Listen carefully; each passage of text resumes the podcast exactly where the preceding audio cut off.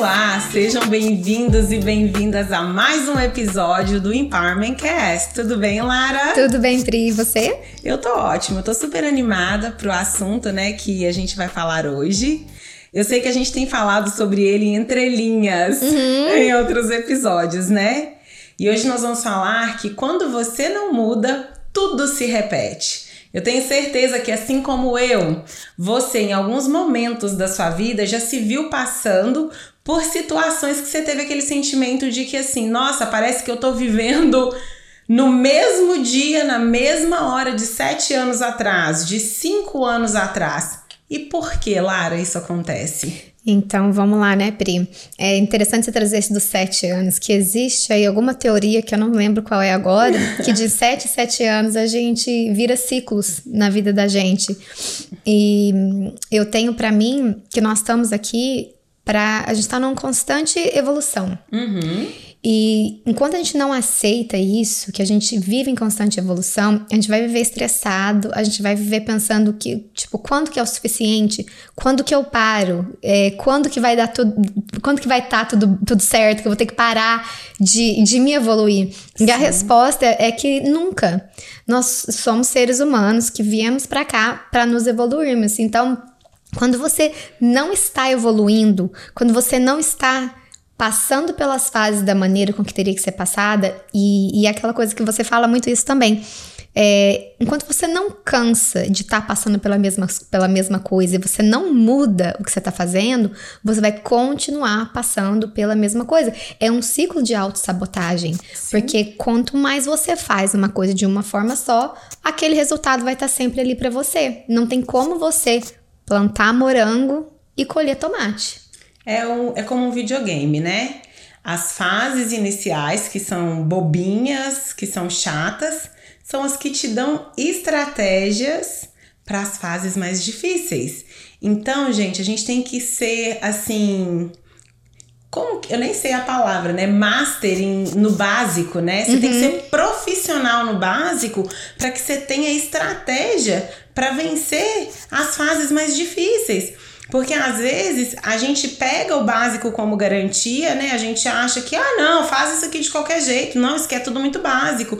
É igual arroz. Se você fizer de qualquer jeito, você não estiver lá vigiando o alho, vigiando quando a água estiver secando, é uma coisa básica. Gente, quase eu acredito que todo mundo sabe fazer um arroz, né? Não sei se todo mundo sabe. Eu sei.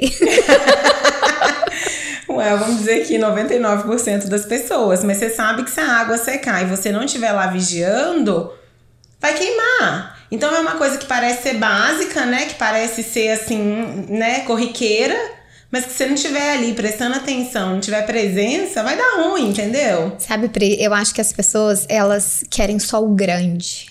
Elas só querem o, o, resultado maior, eles querem ver uma mudança imensa, mas não entende que são pequenos atos, são pequenas Sim. ações, são coisas diárias que você vai fazendo para chegar num exato lugar. A gente pode usar emagrecimento aí como um exemplo muito prático. Você não acorda e fala assim: amanhã eu vou emagrecer e de hoje para amanhã pff, você emagreceu. Sim. Então, quando você não muda as coisas não mudam. As coisas vão continuar acontecendo da mesma forma, over and over é and over and over again. pessoas em relacionamentos, quando você passa por relacionamentos diferentes, você já tá no quarto relacionamento e tendo os mesmos problemas. Quem é o denominador comum? Eu amo essa frase. Eu sempre pergunto: quem esteve nesse relacionamento as quatro vezes? Se foi você e você tá experimentando as mesmas adversidades, será que não tá na hora de você ser muito bom no básico olhar para dentro de si e ver quais são, né, os vícios emocionais que você está alimentando, quais são os vícios de autossabotagem que você está repetindo ali naquelas, naqueles relacionamentos que está fazendo com que você continue vivendo as mesmas situações de novo e de novo e de novo. E uma das coisas que mantém as pessoas nesse lugar é a autocomiseração, né, o vitimismo. Quando você não tem a autorresponsabilidade de entender, né, que tudo que você faz te traz um resultado e você coloca a responsabilidade do, da sua vida, das coisas que acontecem com você na mão de outras pessoas, você não vai sair daquele ciclo nunca, porque ninguém Sim. pode resolver o seu problema, só você. É como se a gente sentasse na pilha, né, das nossas dores que leva a gente, deixa a gente bem alto e começa a olhar só para fora. Mas o fulano me causou tal dor, mas ele fez aquilo. Será que ele não, né? Como a gente já disse antes, toda ação tem uma reação. Será que ele não estava apenas sendo reativo a dores causadas por você no passado? E, e lembrando que é muito, é muito importante a gente saber que o outro, ele tá dentro dele. Né? É óbvio, mas assim, a gente precisa entender isso, que as pessoas funcionam de forma diferente. Então, é, quando você está esperando algo de alguém para mudar a sua vida, o que está uhum. acontecendo dentro da cabeça daquela pessoa é completamente diferente do que está acontecendo na sua. Sim. Se você não tem uma boa comunicação para expor os seus sentimentos e os pensamentos, os seus quereres, nunca vai mudar. Não vai, não vai mudar nunca, nada vai se transformar.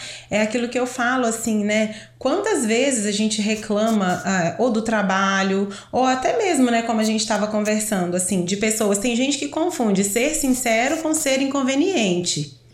Então, sinceridade não tem nada a ver com você estar tá sendo inconveniente. E 90% das pessoas que se denominam sinceras e eu não tenho medo de falar a verdade, não, você é inconveniente. E essas mesmas pessoas, porque eu já fui essa pessoa, de não entender por que, que as pessoas em algumas situações me rejeitavam? Por que, que as pessoas. Nossa, por que, que tá todo mundo se voltando contra mim? Porque eu era inconveniente porque eu estava falando a verdade, entre aspas, o tempo inteiro. Eu não ouvia para escutar, eu ouvia para responder. A pessoa estava falando, eu já estava formatando a resposta, sabe? Então você começa a se tornar uma pessoa tão inconveniente que ninguém gosta de você. E demorou muito tempo para eu entender isso. Quantas vezes eu me perguntava, falava, cara, mas eu fui uma pessoa tão boa para fulano?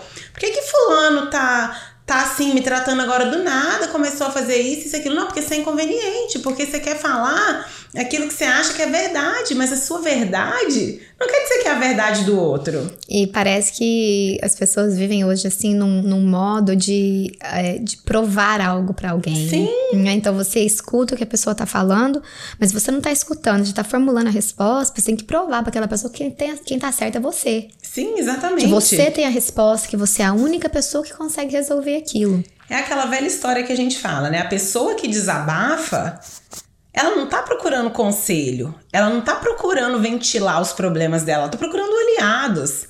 Ela tá procurando pessoas que vão concordar. E é engraçado que se você reparar que o inconveniente, né, que ele se, se denomina é, o falador Dono da, da verdade, verdade ele normalmente ele começa até a falar com um tom mais alterado e uhum. botar aquela paixão toda na, nas palavras dele, justamente porque ele quer imputar a verdade dele no outro. E, gente, verdade ou mentira, certo e errado, na maioria das vezes é extremamente subjetivo. É relativo. E isso foi uma coisa muito difícil para eu entender, Pri. E foi aí que eu comecei a fazer coisas diferentes consegui mudar muita coisa na minha uhum. vida. Porque é, quando a gente vive no preto, no branco, no 8 ou no 80, Sim. fica muito complicado você ter relacionamentos saudáveis, você Sim. ter qualquer tipo de interação saudável. Porque você acha que só existe a sua verdade e que a, a verdade do outro é a mentira. É o sim ou não, é o preto ou branco, o boto 80.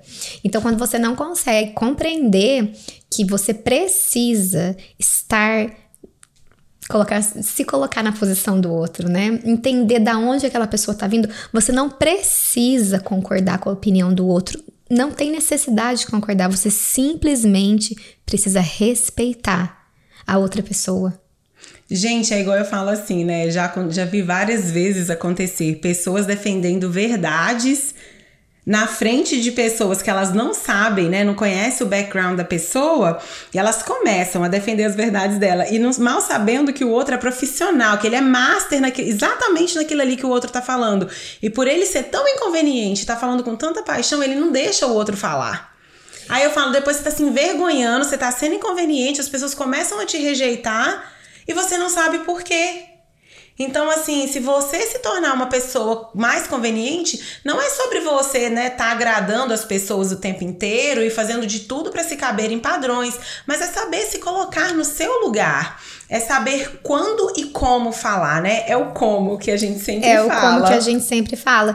E essa, é, se você não muda, tudo se repete, volta no, no básico do beabá, é olhar para dentro.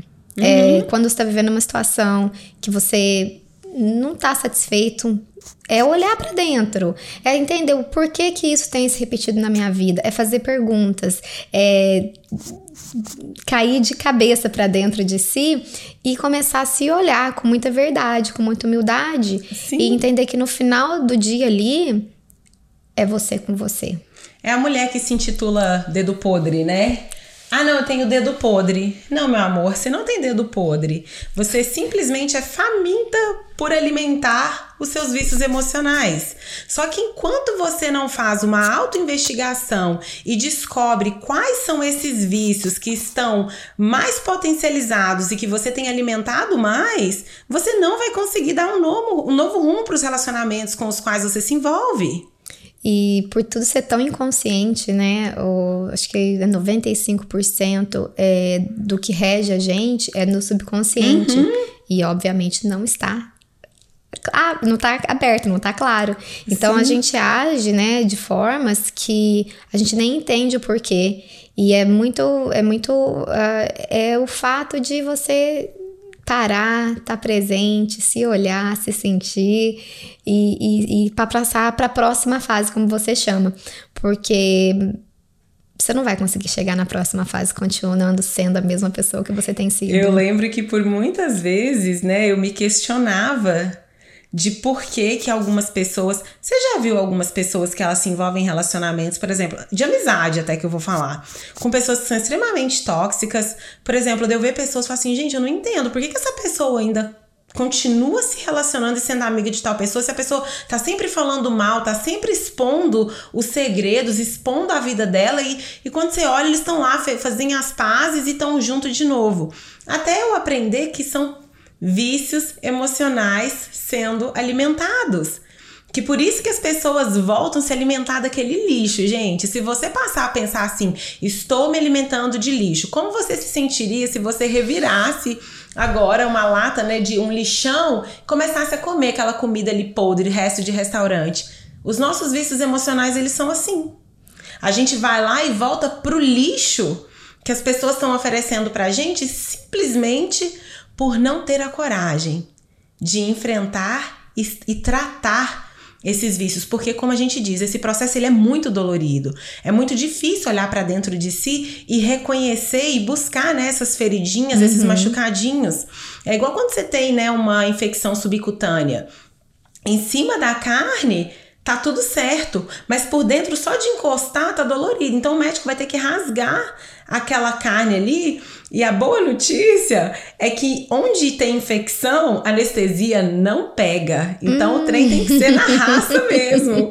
Então o tratamento dos nossos vícios emocionais é a mesma coisa de uma ferida subcutânea que vai ter que ser rasgada na raça, vai ter que raspar aquela infecção para daí começar a ser tratado. E se você não estiver disposto a passar por esse processo de dor, infelizmente não existe cura. Mas eu vou falar para você, você não é obrigada a passar por esse processo. Né? Você só passa se quiser.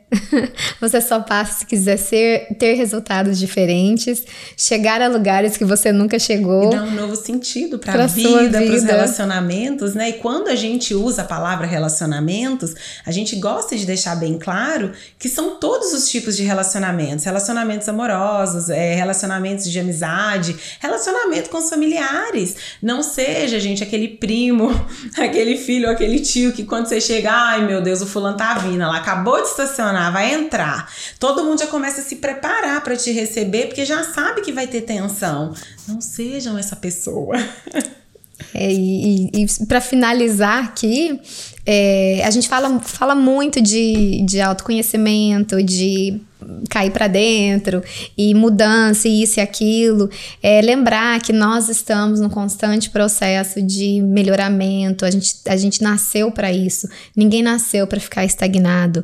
E você não precisa entrar nesse, nesse processo se você não quiser. Tem uma brincadeirinha que eu faço no consultório dentário. A pessoa, se a pessoa pergunta, mas eu preciso escovar todos os meus dentes? Não, não você só escova os que você quiser manter. Eu gosto de dizer assim: você não precisa, mas você merece. Então, quando você vê assim, eu mereço comer a melhor comida, não é assim que a gente pensa? Uhum. A gente, eu mereço vestir a melhor roupa, eu mereço frequentar os melhores lugares. Então você merece ter relacionamentos saudáveis. Você merece viver a plenitude dos seus dias. Você merece estar em lugares onde você é bem-vindo. Então é só você elevar a sua crença de merecimento. Quando você começar a trabalhar a sua crença de merecimento, automaticamente você vai ter o desejo de mudar essas atitudes. Você não está fazendo por causa do outro, você não está fazendo para caber em lugares. Você está fazendo porque você merece. E porque você sabe quem você é. Identidade. São, né? Aí a gente volta nas três crenças primárias: identidade, capacidade, merecimento. É, quando essas, essas, crenças, essa, essas crenças primárias elas estão invertidas, é quando a gente vê todos esses problemas aí. Então, quando a gente volta num lugar, se você decide que você realmente quer trabalhar em alguma coisa, volta lá nas, nas, nas crenças primárias, depois entra nos seus vícios emocionais e ali é trabalho. Se você ainda não viu o episódio sobre vícios emocionais, eu recomendo que você volte lá Aprenda um pouquinho e a internet também tá cheia de conteúdos sobre esse assunto, então assim, aprenda, né, um pouco sobre os vícios emocionais, como eles se formam para que você possa estar tá curando ele, para que assim você esteja dando novo significado para sua vida, né? E, esteja aberta a escutar essas palavras, porque o primeiro passo é você se abrir. Você não precisa concordar com o que a gente está falando agora. Mas você, se você simplesmente se abrir e vai lá no canal, gente, escuta os nossos vídeos, até fico brincando. Põe na velocidade 2, que a gente fala devagarzinho, você escuta tudo rapidinho, em pouco tempo. E você vai abrindo a sua mente para coisas que você não enxergava antes, mas que com certeza vão fazer uma diferença imensa na sua vida. Enfim, muito obrigada pelo seu tempo. Espero de coração que essa mensagem tenha feito sentido para você e que de alguma maneira, né, tenha ativado algum gatilho aí dentro para que você transforme a sua vida e dê um novo significado para ela. É isso aí. Obrigada pelo tempo de vocês. A gente está muito feliz de estar aqui. A gente se vê semana que vem. E sigam-nos, não esqueça. Até semana que vem. Tchau, um beijo. Tchau.